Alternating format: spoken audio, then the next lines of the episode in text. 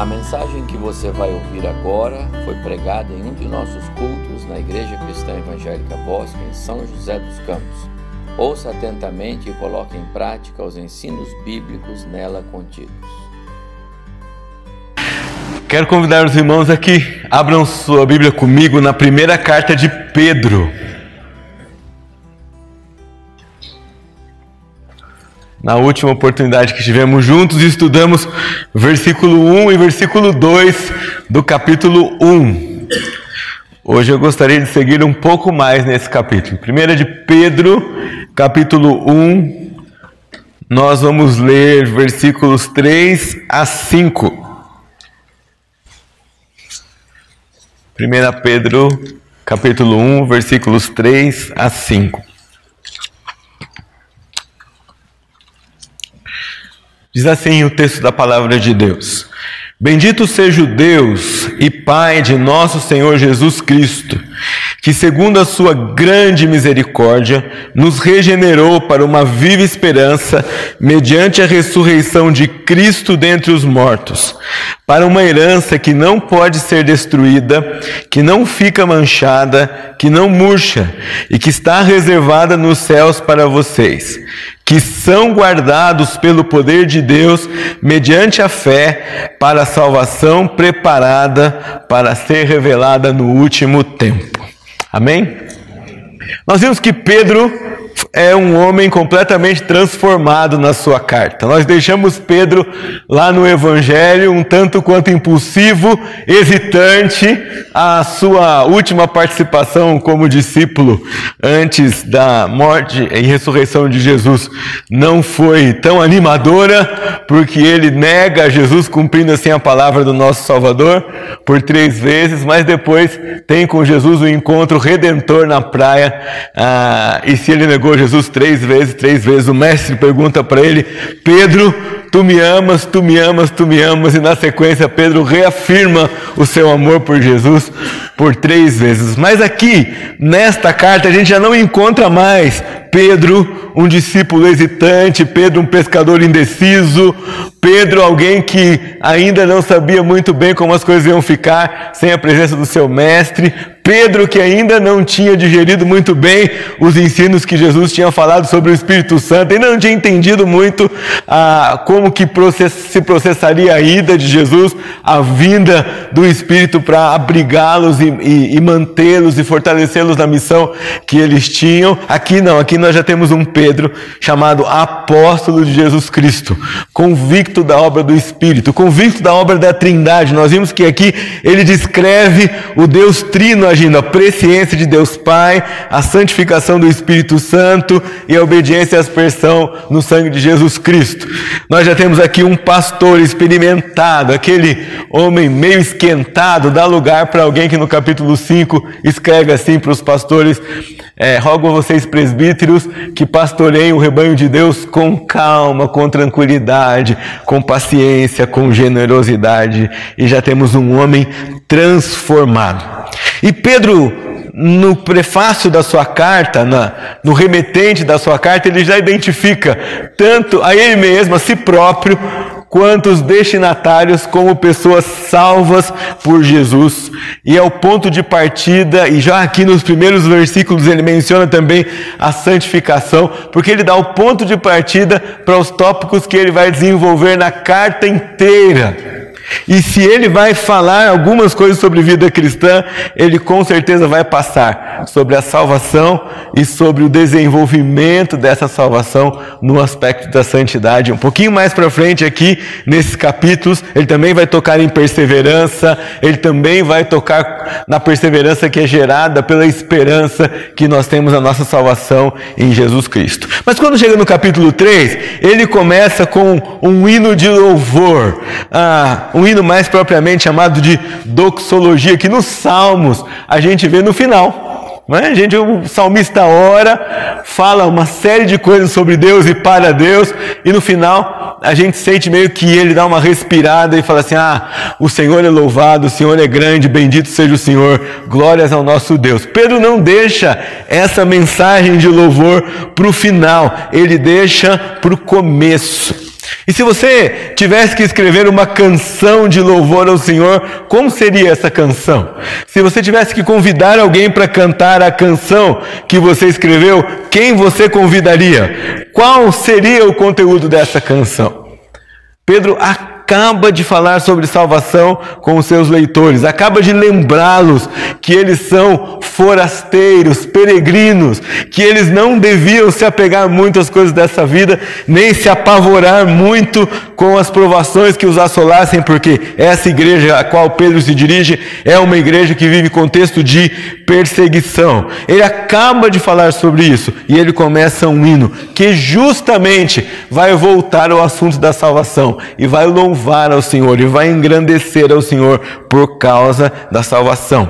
A palavra bendito é uma invocação que significa que alguém que é digno de louvor, alguém que merece o louvor, alguém que é louvável, alguém que precisa ser louvado. E ele começa usando essa palavra: Bendito seja o Deus e Pai de nosso Senhor Jesus Cristo. Mais uma vez, Pedro conclama os seus leitores a adorarem ao Senhor e não só o Senhor, ele volta os seus olhos para a Santa Trindade e de novo chama a nossa atenção para como esse Deus Trino trabalha junto em nosso favor, a nosso favor e na nossa vida. E ele lembra os seus leitores: já não estamos lidando aqui mais com o Deus ou com o rei de uma só nação, mas estamos lidando com o Pai de Jesus Cristo e Pai também de todos aqueles que serão adotados por causa de Jesus. Nós vamos ver isso aqui daqui a pouco. É como se Pedro dissesse assim: Bendito seja o Senhor pela morte do Cordeiro, pela morte do seu filho, que foi é, predita, que foi planejada, que foi pensada antes da fundação do mundo.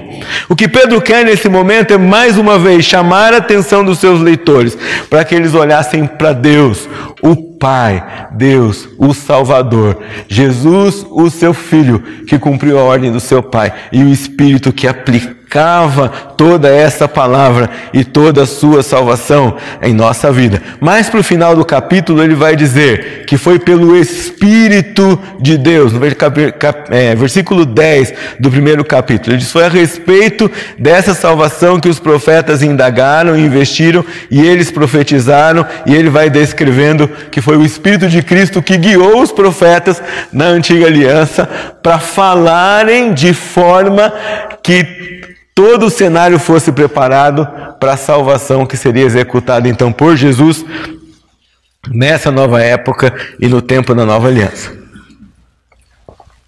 Vamos tomar uma água e diminuir a velocidade, não é?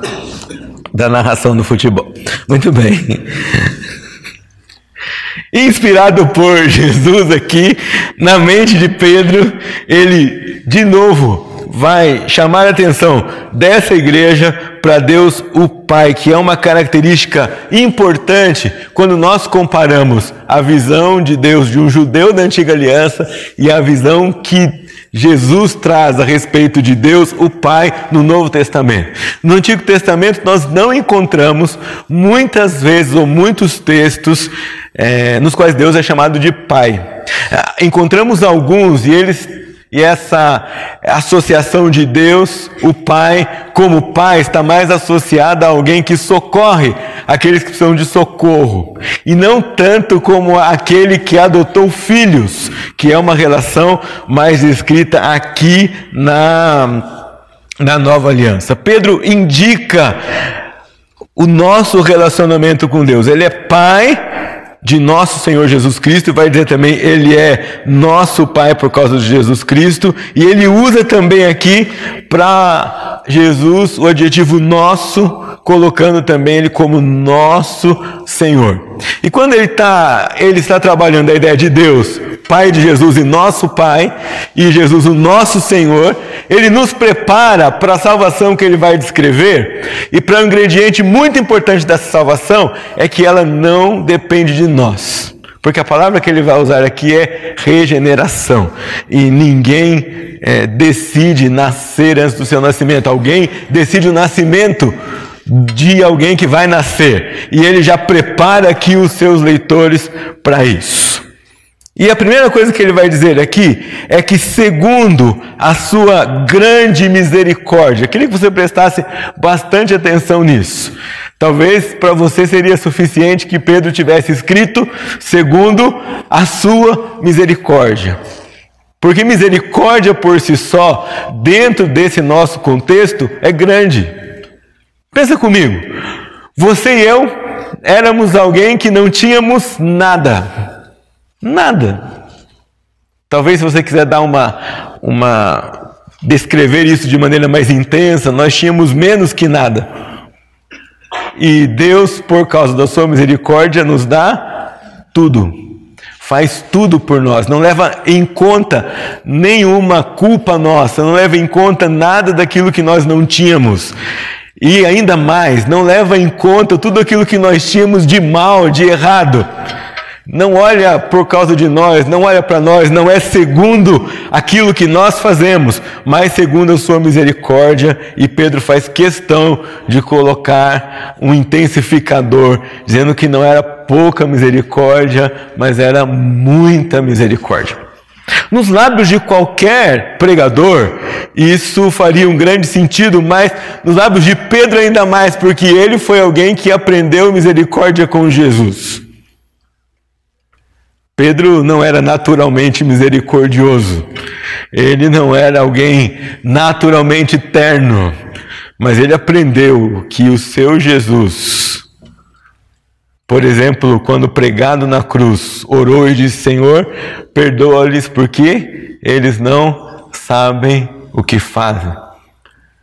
Jesus não só ensinava misericórdia, como ele vivia misericórdia, demonstrava misericórdia, exalava misericórdia em todo o seu ministério e ainda de forma mais intensa e, e muito aguda e, que e chocante para nós seres humanos, na sua crucificação contra os seus algozes, ele diz: Senhor, perdoa porque eles não sabem o que fazem. Segundo a sua muita misericórdia, a sua grande misericórdia, ele nos regenerou. A palavra que Pedro emprega aqui não deixa dúvidas, não fala de uma possibilidade, nem descreve um processo. Algumas outras vezes, quando Pedro vai trabalhar com salvação, quando ele fala de santificação, ele usa palavras que indicam para nós um processo, que indicam algo que está em andamento, mas o que ele usa aqui é algo que já aconteceu. Ele não está dizendo, Deus está regenerando a igreja, Deus está regenerando você. Ele diz, não, segundo a sua muita misericórdia, o Senhor nos regenerou.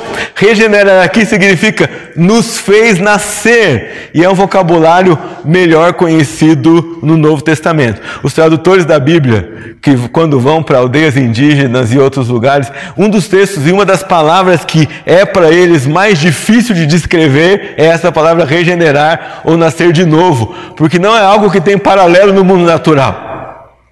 Isso fica claro para nós na conversa de Jesus com Nicodemos. Né? Nicodemos chega cheio de dúvidas e Jesus fala para ele: ó, você precisa nascer de novo. Ele fala assim: mas como um homem sendo velho pode voltar ao ventre da sua mãe e renascer? Jesus fala para ela: peraí, Jesus fala para Nicodemos: Nicodemos, estou falando de um nascimento que vem do Espírito. E de fato, a palavra aqui é aquele que nasce de cima aquele que vem do nascimento provocado por Deus. Ele nos regenerou, ele nos gerou de novo, ele nos fez nascer, ele nos deu uma vida nova. E a, e a própria palavra regeneração nos cria a imagem de que a salvação não depende, não pode e não parte de nós. Bom, pense comigo no seu nascimento natural. Qual de vocês um dia decidiu assim: eu vou nascer amanhã? Né? E eu vou nascer com aquele pai, e eu vou nascer com aquela mãe, e eu vou nascer naquele país. Né? Vez por outra a gente escuta alguém dizer: Ah, se eu pudesse ter escolhido o país que eu ia nascer, né? ia ser um país diferente. Mas a gente não escolhe, a gente não participa, a gente simplesmente nasce. Outra pessoa, outras duas pessoas decidem sobre o nosso nascimento carnal, sobre o nosso, nosso nascimento natural. E assim na família de Deus também, nós não escolhemos nascer. Não parte de nós a decisão de hoje eu vou nascer na família de Deus. Esse nascimento não vem de dentro para fora, não vem da nossa vida. Ele vem de fora para dentro porque o Senhor nos faz nascer atuando no nosso coração. O Senhor nos regenera. E Pedro olha para a igreja diz: olhem para o passado, olhem para trás, vocês vão ver naquele dia que o Senhor alcançou vocês, Ele regenerou vocês, Ele fez você nascer de novo. Hoje, quando você participar da ceia do Senhor, participar da mesa do Senhor, quando você olhar para a cruz, você vai olhar para aquele dia que você foi regenerado e que você nasceu de novo na família de Deus. Já aconteceu. Irmãos, esse fato aqui tem que tirar do nosso coração qualquer dúvida, qualquer hesitação a respeito da nossa salvação. Porque se foi o Senhor que me fez nascer na sua família, a obra que ele faz é perfeita e ninguém vai poder me fazer desnascer desse fato que ele colocou na minha vida. Ele me regenerou. Quando eu olho para o dia que ele me regenerou, eu sinto paz, eu sinto segurança, eu sinto alegria, eu sinto um alívio na alma. Deus me fez nascer de novo. É um dia histórico, um momento histórico, um fato quando o Senhor nos introduz na família de Deus. Eu me lembro, quando eu tinha oito anos de idade, e num culto infantil tinha mais ou menos seis crianças naquele culto. Eu me lembro que a professora era uma seminarista dos Jovens da Verdade. Ela vinha todo final de semana para a igreja e ela contou a história de Samuelito. Naquele dia o Senhor me regenerou. Que ele diz: André, hoje você vai nascer na minha família. Hoje você vai poder me chamar de pai. Ah, e eu me lembro da história, e depois eu li essa história e contei essa história para um montão de crianças. Mas a cena, enquanto eu falo aqui com os irmãos, não sai da minha cabeça. Eu vejo como se fosse uma foto. Eu olho para aquele dia e eu sei, naquele dia eu nasci na família de Deus. E a obra que o Senhor fez no nosso passado é uma obra de mudança. Você não era povo, Pedro diz, capítulo 2, versículo 9, é povo, não era filho e é filho. Passou a ter um mais, mais significado. Agora já não pertencemos a Deus mais porque Ele nos criou, ou porque Ele nos gerou como fruto da sua criação. Nós pertencemos a Deus porque Ele escolheu nos adotar, mesmo como criaturas rebeldes, mesmo contra a nossa vontade, mesmo que se deixasse por nossa conta nós não é, trilharíamos esse caminho, ele escolheu nos adotar, nos fazer seu filho e fez isso nos fazendo nascer na sua família. Agora, regeneração implica mudança de vida. E uma coisa que eu e você temos que nos perguntar é: nós temos percebido essa mudança? Do dia que nós fomos regenerados e que nós nascemos na família de Deus, nós temos progredido, nós temos experimentado santidade, nós temos crescido, ou nós somos como aquelas ovelhas de Paulo a quem ele se dirige e diz: Eu queria dar comida para vocês, mas nem papinho eu posso dar, tenho que dar leite, porque vocês não crescem. Pedro vai falar de leite aqui no capítulo 2, mas a ideia dele não era de crentes que não cresciam, era de crentes que deveriam desejar a palavra do mesmo jeito que um bebê deseja leite, é outra ideia. Mas em vários momentos, o Novo Testamento se dirige aos crentes questionando esses crentes com seu grau de maturidade. E o grau de maturidade aqui era quanto mais perto de Deus se aproximam e quanto mais mudança na vida e no coração tem. Quais aspectos da vida, olha, você pode olhar para trás e ver, poxa, já não era mais assim como era antes. Já me comporto nesse dia, é, nessa área da minha vida, como um nascido de novo. Certamente, enquanto Pedro escreve essas palavras, ele lembra de como ele era antes de nascer na família de Deus e como ele e quem ele se tornou depois de nascer na família de Deus. Talvez quando ele escreveu aqui a palavra grande misericórdia, ele respira aliviado, lembrando do dia que negou Jesus, mas da misericórdia que alcançou. Irmão, se é um texto da Bíblia que me dá um frio na barriga, é esse texto de, em Lucas, quando Pedro nega Jesus pela terceira vez e diz que ele olhou para a casa do sumo sacerdote e Jesus estava olhando para ele. E quando os olhos de Jesus olharam diretamente para os olhos de Pedro, ele chorou. É, em grande agonia por causa do seu erro. Imagino que aqui ele respira aliviado e ele diz: Poxa, o Senhor me alcançou e ele me regenerou.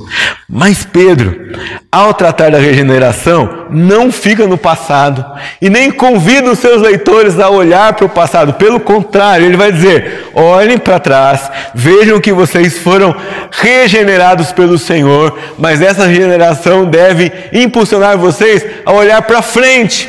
E ele só vai falar do presente, que é a época em, entre a regeneração e o futuro, depois, ele inverte. Ele diz: vocês foram salvos para um futuro que eu quero tratar com vocês hoje à noite, e depois ele vai falar do presente. Da mesma forma que todas as vezes quando nós nos juntamos aqui para a mesa do Senhor, você escuta o pastor dizer: Nós vamos celebrar até que o Senhor volte. Se na próxima oportunidade o Senhor ainda não nos tiver levado para si, nós estaremos aqui de novo. Se não, nós cearemos lá com Ele. O Senhor não nos regenerou para essa vida, e essa ideia combina para o que vimos nos dois primeiros versículos, quando Pedro chama os seus leitores de forasteiros forasteiros e de peregrinos nessa vida. A sua regeneração fez você nascer numa nova família. Essa nova família tem um novo jeito de pensar, tem um novo estilo de vida, tem uma nova maneira de ver a vida. Põe os olhos em outro lugar. E Pedro diz: Ele nos regenerou para uma viva esperança mediante a ressurreição de Jesus Cristo dentre os mortos. Que diferença desse Pedro e do Pedro dos evangelhos. Hoje de manhã o pastor lembrou a gente da Jesus ensinava os discípulos e ele ensinou várias coisas em sequência. Ele ensinou: eu vou morrer. Ensinou: eu vou ressuscitar. Ensinou: eu vou subir ao céu. E aí o Espírito vem. Ensinou: eu vou voltar. Ele ensinou isso tudo junto. Agora você imagina. Ele disse: vai se cumprir. Pedro estava lá vendo, vivendo esses momentos com Jesus. Jesus morre. E parece que quando Jesus morre, os discípulos esquecem das outras coisas que o Senhor predisse na mesma palavra. Bom, se ele falou vou morrer e ele morreu, e ele falou vou ressuscitar, ele vai ressuscitar. E ele falou vou voltar ao céu, ele vai voltar. E ele disse o Espírito vem, o Espírito vai vir. E ele disse ele vai voltar, ele vai voltar, não tem por que duvidar. Aqui Pedro já afirma sua fé em toda a palavra de Jesus. Já não há mais dúvida. E ele diz: Ele nos regenerou para uma esperança de, em Jesus, uma esperança viva mediante a ressurreição entre os mortos. Da mesma maneira que ele cumpriu a sua palavra de morte e ressurreição, ele vai cumprir a sua palavra de preservar essa herança, essa esperança, e não uma esperança qualquer, mas uma esperança viva, guardada, protegida preparada para o Senhor, para o nosso futuro, para a vida eterna. E Pedro diz que essa esperança é também uma herança. E esse conceito de herança era muito patente na cabeça de um judeu do Antigo Testamento e de um judeu também que vive aqui no Velho Testamento. Os judeus familiarmente sempre lidavam com muito com essa história de herança por causa da questão da primogenitura e por causa da questão do povo, do povo escolhido de Deus que recebe do Senhor uma terra como herança, é, recebe do Senhor um reino como herança.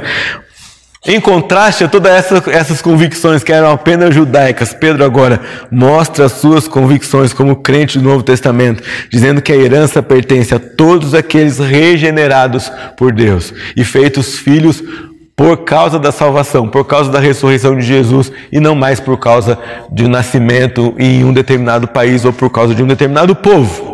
E ele diz: essa esperança é uma herança e é viva. E ele trabalha três características dessa esperança que nós devemos lembrar aqui e que devem também alimentar esperança viva no nosso coração. E a primeira característica delas é é uma esperança que não pode ser destruída. A, a palavra aqui é incorruptível. A ideia que tem no texto grego é que não pode ser enferrujada, não pode ser corroída, não pode ser deteriorada. Você vai perceber que cada um desses adjetivos que descreve a herança que Deus tem para nós contrasta fortemente a nossa vida futura com a vida presente. Contrasta fortemente a vida eterna, o céu, a nossa futura pátria com essa terra na qual nós somos peregrinos, porque aqui tudo se corrói. Porque aqui tudo se enferruja. Essas palavras de Pedro aqui ecoam o ensino de Jesus, quando ele diz: Não acumulais para vós outros tesouros na terra, onde a traça corrói, onde acaba, mas acumulem para vocês tesouros no céu. E Pedro diz: O Senhor regenerou vocês e preparou para vocês uma herança viva e uma herança que não é sujeita à corrosão. Significa que enquanto nós estamos aqui esperando esse dia de herdar essa esperança de receber esse tesouro do Senhor, nós podemos conviver com a corrosão das nossas coisas, com esperança e com alegria, porque a nossa pátria definitiva, o nosso estado definitivo, a nossa herança definitiva é guardada e protegida de forma que ela é incorruptível, indestrutível e perfeita. Essa afirmação de Pedro não dá a você esperança? Enquanto aqui tudo quebra, não é?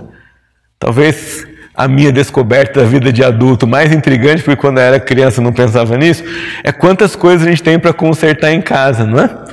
Lâmpada que quebra, fechadura, lâmpada que queima, fechadura que quebra, coisa que sai do lugar. Ah, parece que tudo em volta da gente é meio corrosivo. E algumas coisas às quais a gente se apega também aqui nessa vida vão ficando cheias de corrosão. E às vezes nos entristecem mais do que deveria. E eu queria dizer para você, quando algo se corroer aqui na sua vida, isso trouxer para você tristeza de algum modo, olhe para a sua regeneração, olhe para a salvação, porque ela garante para você uma herança que não pode ser corroída por nada. Mas Pedro continua e diz que essa herança no céu, além de não de ser incorruptível, ela também é imaculada. Ela não pode ser manchada, ela não tem contato com o pecado, ela não, não vai estar manchada nem pelo pecado de Adão, nem pelos seus pecados no seu dia a dia. Isso deveria dar para nós um desejo imenso de tomar posse dessa herança, porque nós deveríamos almejar de todo o coração ficarmos livres não só do poder do pecado, mas livres da presença do pecado. Quando nós olhamos para toda essa pureza da herança que o Senhor tem no céu, nós devemos desejar esperar parte dessa pureza aqui, devemos desejar renunciar a qualquer coisa que traga é, impureza para a nossa vida, qualquer pecado que permaneça na nossa vida, devemos imitar essa herança que o Senhor Deus tem no céu e não nos acostumar nem com a corrosão, nem com a sujeira, nem com o pecado que ainda assola a nossa vida. Porque você não está livre da presença do pecado, mas quando você olha para o passado, para a regeneração, você está livre do poder do pecado e você pode dizer não ao pecado. A vida que nos espera eternamente é uma vida de não ao pecado e dessa vez um não definitivo. Quando você olhar para o dia em que Deus salvou. Lembra que Ele deu a você a capacidade de desenvolver santidade, não por si próprio, não por causa de você mesmo, mas Ele deu o Espírito que habita em você e que produz santificação em você à medida que você abre espaço para que esse Espírito ocupe sua mente, seu coração, sua vida, suas intenções, sua vontade e sua prioridade. E Pedro usa ainda um último adjetivo aqui que é imarcessível.